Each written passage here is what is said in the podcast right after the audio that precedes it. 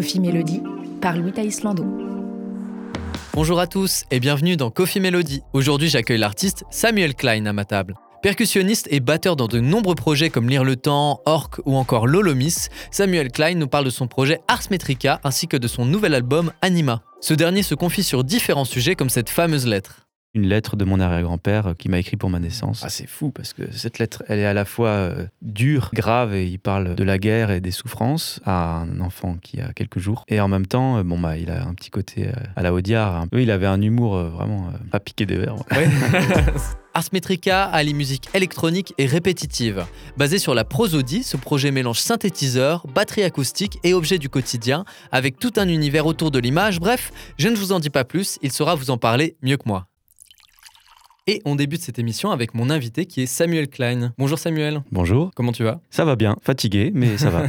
Alors on va commencer euh, cette émission avec le premier café qui est un café glacé. Alors tel un icebreaker, on rentre dans le vif du sujet avec le jeu des lyrics. Alors, de base, dans ce jeu, je prends trois textes qu'a écrit l'artiste, je modifie le texte et il doit deviner ensuite de quel morceau il s'agit. Mais dans ton cas, c'est un peu particulier car tu es batteur. Ouais. Et du coup, je me suis dit que ça pouvait être marrant de prendre trois textes de trois groupes différents et tu vas devoir découvrir de quel groupe il s'agit. Ok, je vais essayer.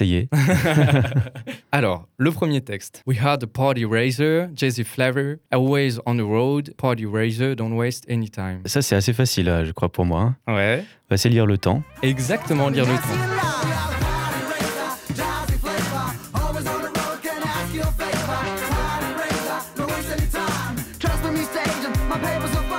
Party Razor, qui est du coup un morceau de 2016 du groupe Lire le Temps. Donc, il y a un groupe d'électro swing où on te retrouve toi à la batterie, avec un DJ aussi, un bassiste slash contrebassiste, un chanteur. Mhm. Comment t'es rentré dans le groupe? Alors, je suis rentré dans ce groupe en 2015. J'avais déjà croisé euh, Lire le Temps plusieurs fois sur la route lors de concerts. Et il cherchait à ce moment-là quelqu'un qui puisse assurer euh, tout ce qui était séquence. J'ai pris le poste avec grand plaisir, au pied levé. C'est-à-dire, quand ils m'ont appelé, j'avais deux semaines pour bosser les titres. Ah oui, ok, c'était assez court du coup pour tout. Euh. C'était court, ouais, et ça enchaînait sur la tournée directe. Et à l'époque, il n'y avait pas encore Marco, qui est le contrebassiste, qui est arrivé six mois plus tard. Donc là, c'était vraiment un groupe électro. Il n'y avait pas trop de basse-batte en fait. Au bout de six mois, on a décidé de changer un peu l'esthétique. Marco était déjà apparu sur les et Marco, c'est mon pote en plus d'enfance. ça faisait 20 ans qu'on jouait ensemble. Du coup, se retrouver euh, dans un groupe qui tourne, c'était euh, vraiment super. Début avec Lire le Temps, ouais, ça doit faire bah, 7 ans que je joue euh, dans ce groupe. Vous avez vraiment amené euh, au groupe euh, tout ce côté euh, un peu plus acoustique et moins électronique. Tout à fait. Ça s'est fait assez naturellement ou il a fallu batailler pour s'imposer là-dessus Eh ben, ça demande toujours un peu de faire une cuisine interne. Ceci dit, sur les albums, il y avait déjà souvent des invités, il y avait des cuivres. Et, donc là, c'était l'adapter sur scène. Effectivement, ça a dû être un travail assez de longue haleine du coup pour trouver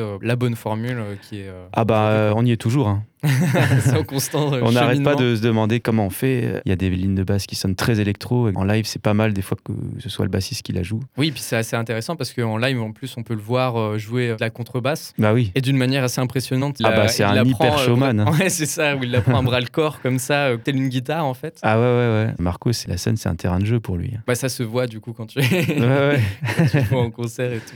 Alors, le deuxième texte. Donner libre cours à mon imagination et faire que les gens se compris à une réalité contrôlable, puissent croire à mes mensonges et mentir en toute impunité. Alors ça, c'est Orc. Exactement, Orc.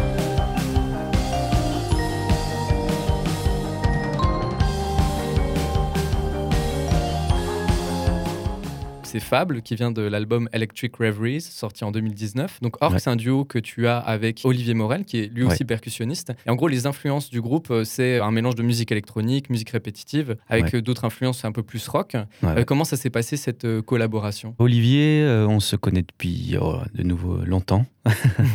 on s'est rencontrés sur les bancs du conservatoire à Strasbourg. Ah, en fait, on s'est rencontrés tardivement dans nos études parce que c'était au moment de la médaille, donc c'était finalement à la toute fin. On se croisait dans les couloirs sans vraiment se connaître. Et un jour, le vibraphoniste qui devait m'accompagner pour mon prix a eu un accident de vélo. Il s'est pété la main et c'était une semaine avant mon examen. Donc j'ai cherché à ce moment-là quelqu'un qui puisse prendre le relais. Alors que lui aussi passait un prix, il a accepté de relever ce défi-là qui était vraiment compliqué. En plus, j'avais écrit une partie de vibra, n'étant pas vibraphoniste, je ne me rendrais pas compte vraiment de la difficulté de certains écarts et je lui ai demandé de jouer un truc un peu injouable. Je me suis dit, ce mec est dingue. je sais pas si j'aurais accepté ça. Ah, du coup, il l'a fait à merveille. On s'est super bien entendu. Et on s'est vu une ou deux fois par semaine pendant peut-être deux ou trois ans, sans jamais vraiment fixer de forme, juste batterie et vibra. Et petit à petit, on a amené l'électronique pour pallier un peu les manques mélodiques. Oui, c'est ça en termes de motifs, rajouter un peu plus d'éléments que juste la batterie et le vibra. Et de puissance, parce que le vibra, c'est quand même un son assez, euh, linéaire. Et en fait, Olivier, c'est un peu lui qui m'a mis le pied euh, dans la musique électronique, dans les ordinateurs, parce que moi, je suis pas du tout geek, alors que pourtant, ce que je développe en ce moment, c'est une espèce de d'usine à gaz. Donc, je suis très très bien entouré. Et Olivier, ça a été pour moi un peu euh, une révélation sur ce côté-là. D'accord, ok. Alors, le dernier morceau. Elle se fend la poire, et cinq minutes plus tard, elle est le bois du noir, elle me rend dingue. J'ai mal au crâne, j'ai mal au crâne, elle me rend dingue. Alors ça, c'est la fanfare en pétard. J'ai mal au crâne, elle, elle me rend dingue. J'ai mal au crâne, elle me rend dingue. Ouh là là, mais ça remonte. Ouais, c'est ça. J'ai mis du temps là, je me dis, je connais ce truc, mais. Euh, ouais, ouais, je suis allé du plus facile au plus compliqué, entre mmh. guillemets. Effectivement, c'est euh, un morceau qui s'appelle Elle, donc qui vient de l'album Le Monde est curieux, sorti en 2013, de la fanfare en pétard. Alors, la fanfare en pétard, c'est un groupe qui a été monté euh, dans le début des années 2000, avec, comme son nom l'indique, du coup, une fanfare festive. On retrouve plein d'éléments, plusieurs influences, que ce soit un peu de musique électronique, la musique des Balkans, etc. Tu as fait partie des membres fondateurs de ce groupe Plus ou moins. Disons que vraiment tout au début, l'histoire de la fanfare, c'était une fanfare festive qui faisait plutôt des animations. C'était des fêtes de la saucisse. Euh, soirée choucroute, etc. Et euh, donc, fanfare du conservatoire qui s'est monté un peu pour euh, répondre à ces demandes-là. Fanfare plutôt funk au début. Et moi, je les ai rejoints quand je suis arrivé au conservatoire peut-être même un peu avant. Petit à petit, en fait, on a voulu se professionnaliser, c'est-à-dire mhm. qu'on n'était que des musiciens qui voulaient en faire leur profession. Gaston est arrivé dans le groupe, donc c'était le petit frère du saxophoniste, et lui, euh, il s'est mis à chanter. On s'est dit, waouh, c'est trop bien, et on s'est dirigé plutôt vers euh, donc une fanfare avec du chant, je dirais plutôt hip-hop. C'était assez large. Ça regroupait plein de styles, c'est même très original comme groupe. C'était parce que ça n'existe plus. C'est vrai. le groupe petit à petit euh, s'est transformé et a donné Nautilus, qui continue aujourd'hui. Moi, j'ai quitté l'aventure il y a un an. Tu as quitté le groupe parce que tu avais d'autres projets en cours. En fait, ça reste des super potes, mais je sentais que j'avais envie de faire un peu d'autres choses. J'avais besoin, en fait, de tourner cette page-là. Le fait de faire partie d'une fanfare et de partager tes éléments de batterie, c'était un tout autre rapport à l'instrument, du coup? Comment tu l'as vécu euh? C'était scindé en deux, en fait, euh, à revenir aux bases de l'instrument. Au début, la batterie, c'était joué par plusieurs personnes. Euh, Exactement. Il y avait des coupes budgétaires. Il y avait moins de place sur les bateaux. La batterie est née comme ça, c'est-à-dire, bon, bah, on n'a plus assez d'argent pour payer le mec qui fait les cymbales, et ben on va lui mettre au pied, puis, il va faire un Charleston au pied. Voilà, et puis c'était rigolo aussi de scinder euh, en deux. En plus, euh, c'était avec Nico Demelt, qui est un super batteur, qui lui aussi m'a appris plein de choses euh, sur la batterie. Lui, il jouait la grosse caisse et moi j'étais à la caisse claire, et du coup, on essayait de trouver des patterns complémentaires. Ça devait être intéressant, effectivement, de bosser à deux là-dessus. Ouais, c'est trouver à deux le groove du morceau. Alors je crois qu'il est temps de passer au double expresso. Double mhm. expresso car il va falloir être doublement rapide pour le jeu du multi-blind test. Le jeu du multi-blind test, qu'est-ce que c'est? Alors j'ai pris plusieurs de tes musiques qui vont être mélangées à des musiques d'autres artistes qui vont être jouées en même temps. Donc il y a six morceaux joués en même temps. Alors je te fais écouter quelques secondes de ce Glooby Boonga et ensuite tu me donnes les morceaux que tu trouves. Alors pour les morceaux d'autres artistes, tu peux juste mentionner l'artiste. Pour ce qui est des tiens, effectivement, tu mentionnes le titre. Tu vas voir, c'est pas euh, si difficile que ça, c'est un peu impressionnant. et dès que tu trouves un morceau, je l'enlève du multi-blind test, etc., etc., jusqu'à ce que tu les trouves tous. Et c'est parti. Tu. Tu Ok, alors là j'ai entendu trois morceaux. Ok. J'ai entendu No Surprises de Radiohead. Exactement. Le petit arpège de guitare. Ouais, c'est ça. Et ensuite, j'ai entendu deux titres qui sont sur euh, l'album. Il y a Objective Eye. Exactement. Et il y a Mon gars. C'est la première fois que euh, quelqu'un trouve trois morceaux directement. Ah ouais, ouais. Incroyable. Donc du coup, bah, il t'en reste que trois. On est reparti. Ok.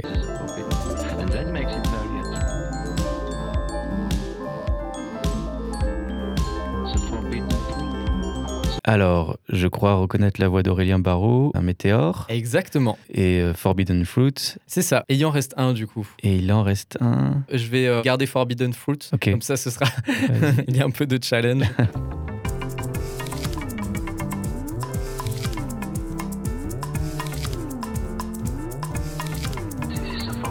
Je connais ce titre. Est-ce que c'est du Avishai Cohen? Exactement, tu as tout trouvé. c'est ça. Ah, c'est C'était ça. euh, Remembering de Avishai Cohen. Ah ouais, ouais. Bien joué, bien joué. Bah, effectivement, tu as été très très fort. Dès le début, bam, tu as balancé les trois morceaux. Et pourtant, j'ai les oreilles rincées. dans la- Ça ne veut rien dire. C'est peut-être pour ça. Alors, avant de passer à la phase de questions, on va juste écouter quelques-uns de tes morceaux après tout ce gloubi-boulga pour nos auditeurs.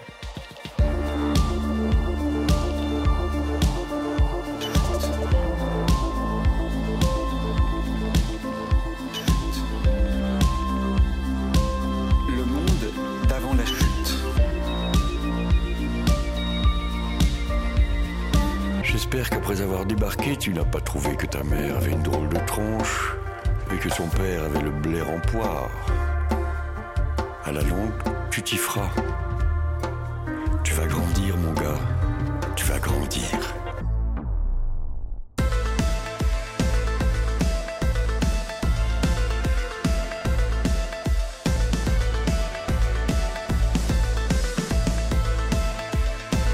Alors, comme on l'a mentionné avant, donc tu as eu plein de groupes différents. Il y a beaucoup de choses qui t'ont influencé, euh, Ouais. dont euh, Orc par rapport à la musique électronique, etc. Là, euh, tu as un projet euh, personnel qui s'appelle Ars Metrica. Mhm. Tu as sorti la semaine dernière, du coup, un nouvel album. Ouais. Aussi, tu as fait une release party au Cinéma Vox le Mhm. 15 novembre. Comment ça t'est venu ce projet Ars Metrica? C'est des idées qui cheminent depuis plusieurs années. Et je pense que j'ai commencé vraiment à le concrétiser il y a deux ans à peu près. J'ai tout mis dans une boîte, plein d'idées que j'avais en tête, des phrases qui ont été prononcées un jour et qui me tenaient à cœur de mettre en musique.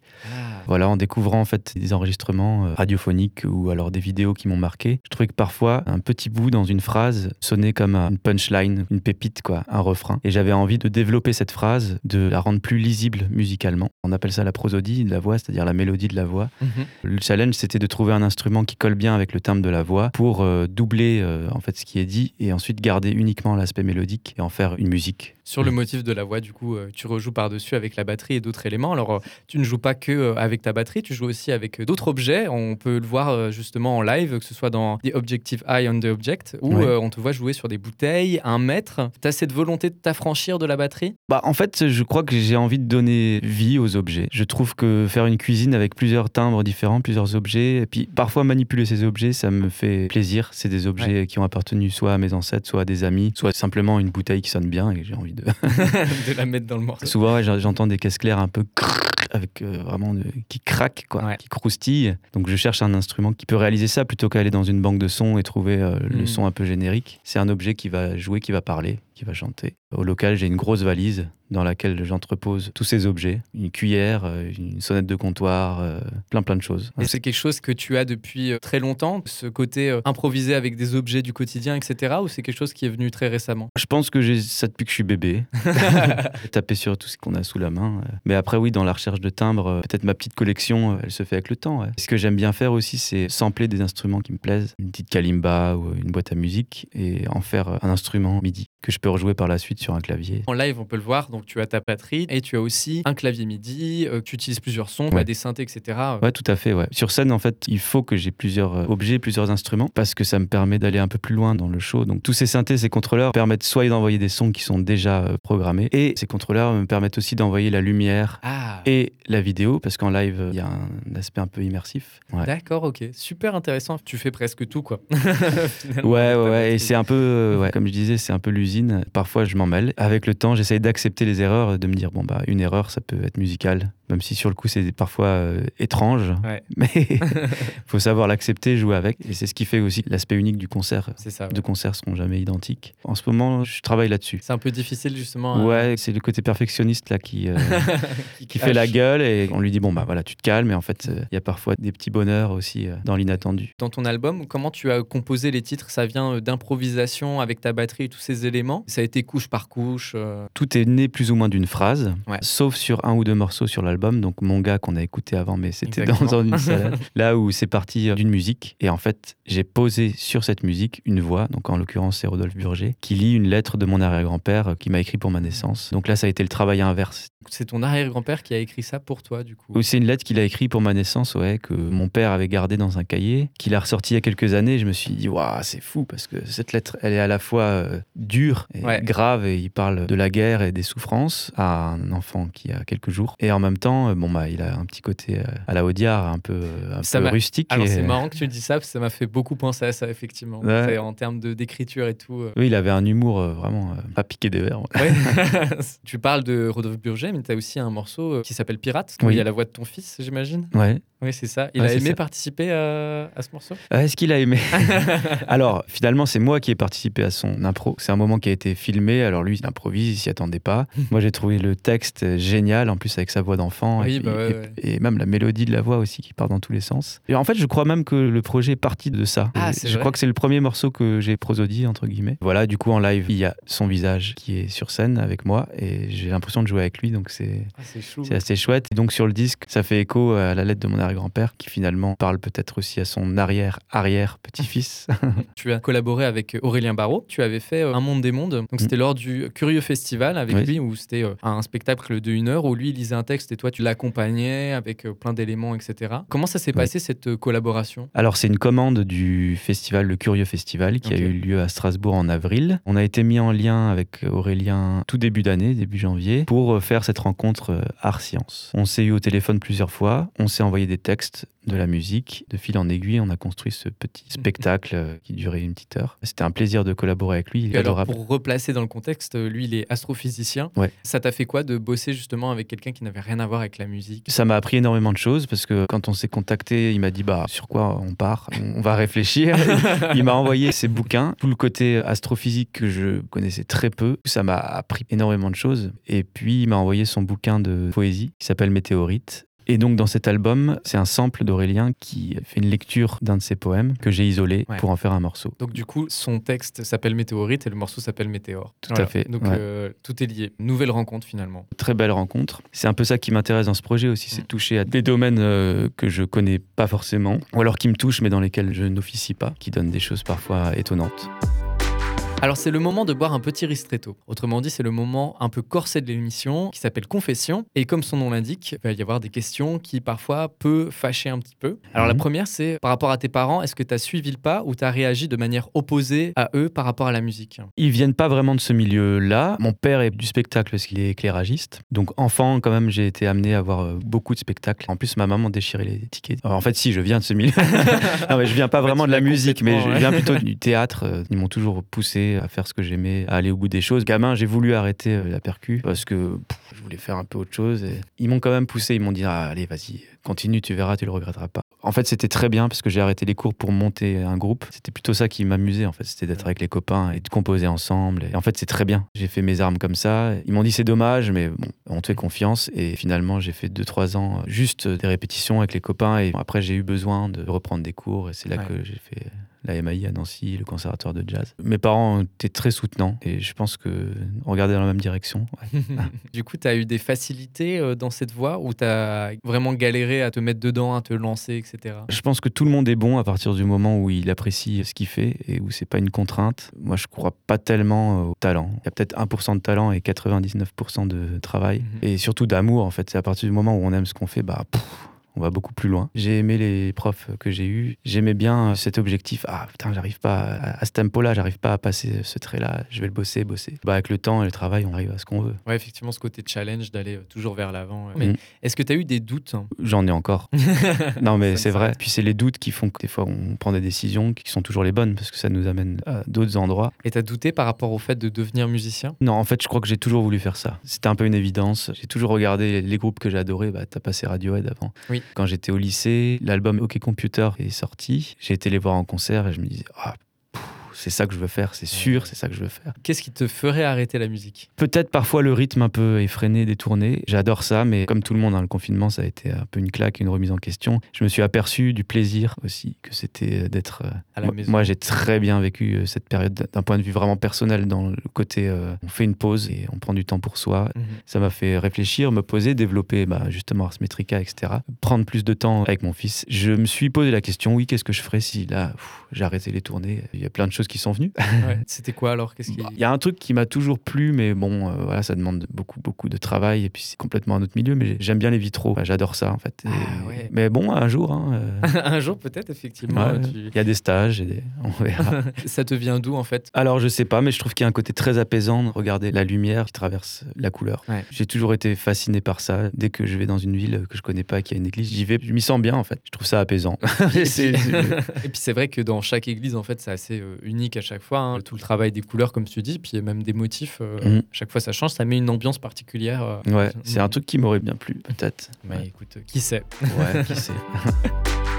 Alors il est temps de conclure avec un réconfortant cappuccino, bien installé et à l'aise. Tu nous as concocté une playlist pour euh, nous faire découvrir des artistes qui t'inspirent. Mhm. Dedans, tu as mis euh, Christophe euh, Chassol. Bah oui. Donc c'est un musicien qui a travaillé notamment avec Sébastien Tellier, Phoenix, etc. Mhm. Ce qui est très intéressant avec lui, c'est qu'il mélange le jazz avec des sons. Pour ne citer que ça, des sons d'oiseaux, mais avec plein d'autres choses aussi. C'est une grosse inspiration pour toi? Je l'ai découvert il y a pas si longtemps finalement. C'est une amie qui m'a montré un concert qu'il faisait en duo avec un batteur sur ah, de la vidéo justement. Ah, et ça me fait penser à ce que tu fais je me suis dit, waouh, mais c'est génial. Mais oui, c'est un peu le même procédé d'écriture finalement. Il a collaboré aussi avec Magma, qui est un groupe que j'adore. C'est vrai. Je découvre petit à petit son univers et à chaque fois, c'est une grosse claque. J'invite tout le monde à, écouter, euh, ce qu'il fait. On vous partagera la playlist sur les réseaux. Tu as parlé de Magma. Magma, c'est euh, en termes de composition, etc. Ce serait un groupe qui t'influence, tu penses, dans ta musique ouais.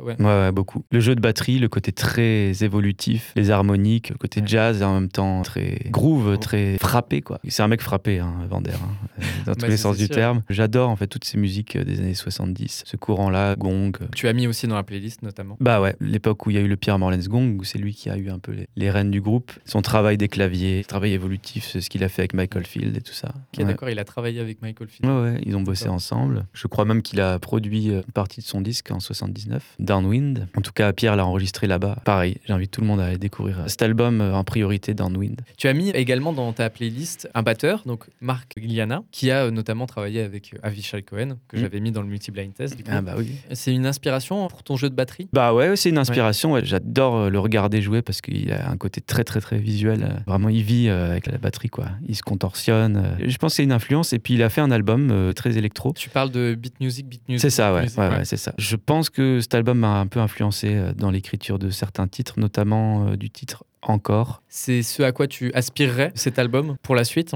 Alors pas nécessairement. En fait, il y a plein de choses dans cet album qui me plaisent. Après, c'est pas le même procédé que j'ai mis en œuvre pour Ars Metrica où c'est vraiment basé sur la voix, que, que lui, il a aussi des samples de voix. C'est pas le même travail. Lui, ça vient plus comme des pastilles. Euh, oui, c'est plutôt un jazzman. Hein. Alors c'est marrant effectivement parce que tu as mis euh, plusieurs euh, jazzman comme tu le dis dans ta playlist du euh, jazz oriental avec Bachar Mar Khalife et tu as mis Jeanne Haddad qui n'a absolument rien à voir. Non, rien à voir. Mutate, qui est très électropop en fait. Alors c'est assez curieux. Pourquoi tu l'as mise dans cette playlist? C'est le côté électro qui t'inspire beaucoup? Déjà c'est une artiste que j'adore. J'adore le travail qu'elle fait aussi avec son batteur qui a un côté très électro, très peu de son acoustique. J'ai été la voir il y a pas si longtemps en concert et j'ai trouvé que waouh ça envoie vraiment du bousin. Elle est super. On dirait une boxeuse.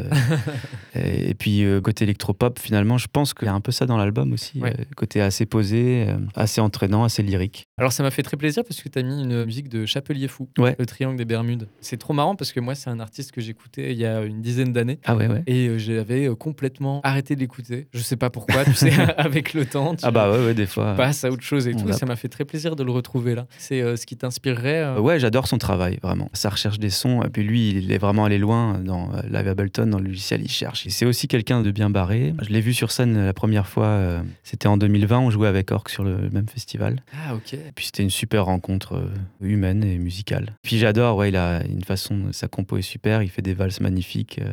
Ouais, et puis ce qui est super intéressant avec lui, c'est comme tu dis, alors il y a toute une recherche de son, et en même temps, il utilise beaucoup d'instruments acoustiques dans ce côté très électronique, qui est mhm. quelque chose d'assez chaleureux, je trouve, dans sa musique. Ouais, il y a un côté très très cinématographique. Ouais, exactement. Il y a des images qui défilent quand on l'écoute.